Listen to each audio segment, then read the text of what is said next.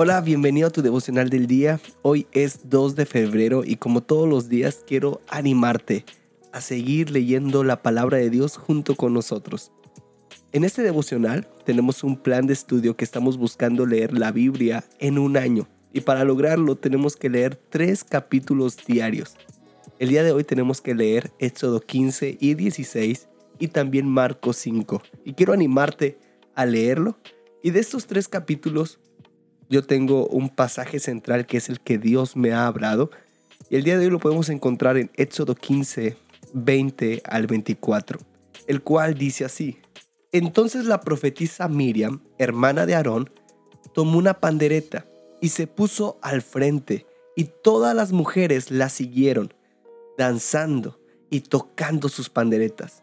Y Miriam entonaba este canto, canten al Señor, porque ha triunfado gloriosamente, arrojó al mar al caballo y al jinete. Entonces Moisés guió al pueblo de Israel lejos del mar rojo y se internaron en el desierto de Shur.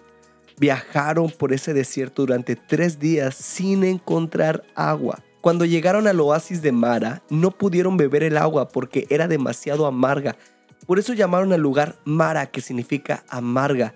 Entonces la gente se quejó y se puso en contra de Moisés y le decían, ¿qué vamos a hacer? Así que Moisés clamó al Señor por ayuda y él le mostró un trozo de madera. Moisés echó la madera al agua y el agua se volvió potable.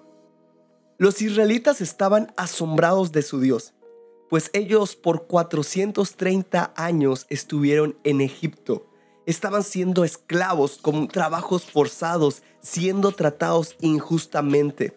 Ahora Dios viene y hace señales y prodigios y además hace que crucen sorprendentemente el mar rojo caminando en tierra firme en el mar. Y cuando los egipcios vienen para buscarlos, ellos pasan, pero el mar los traga en medio.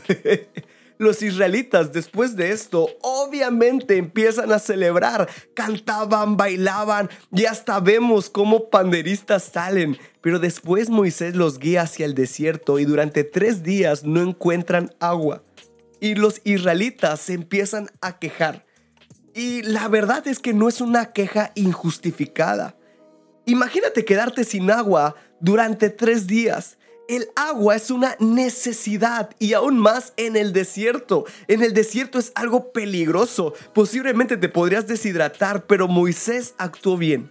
Porque en medio del caos, él va con Dios y pide auxilio. Unos se quedan en el mar celebrando las victorias pasadas. Otros se quedan en la queja, pues sus necesidades no son suplidas.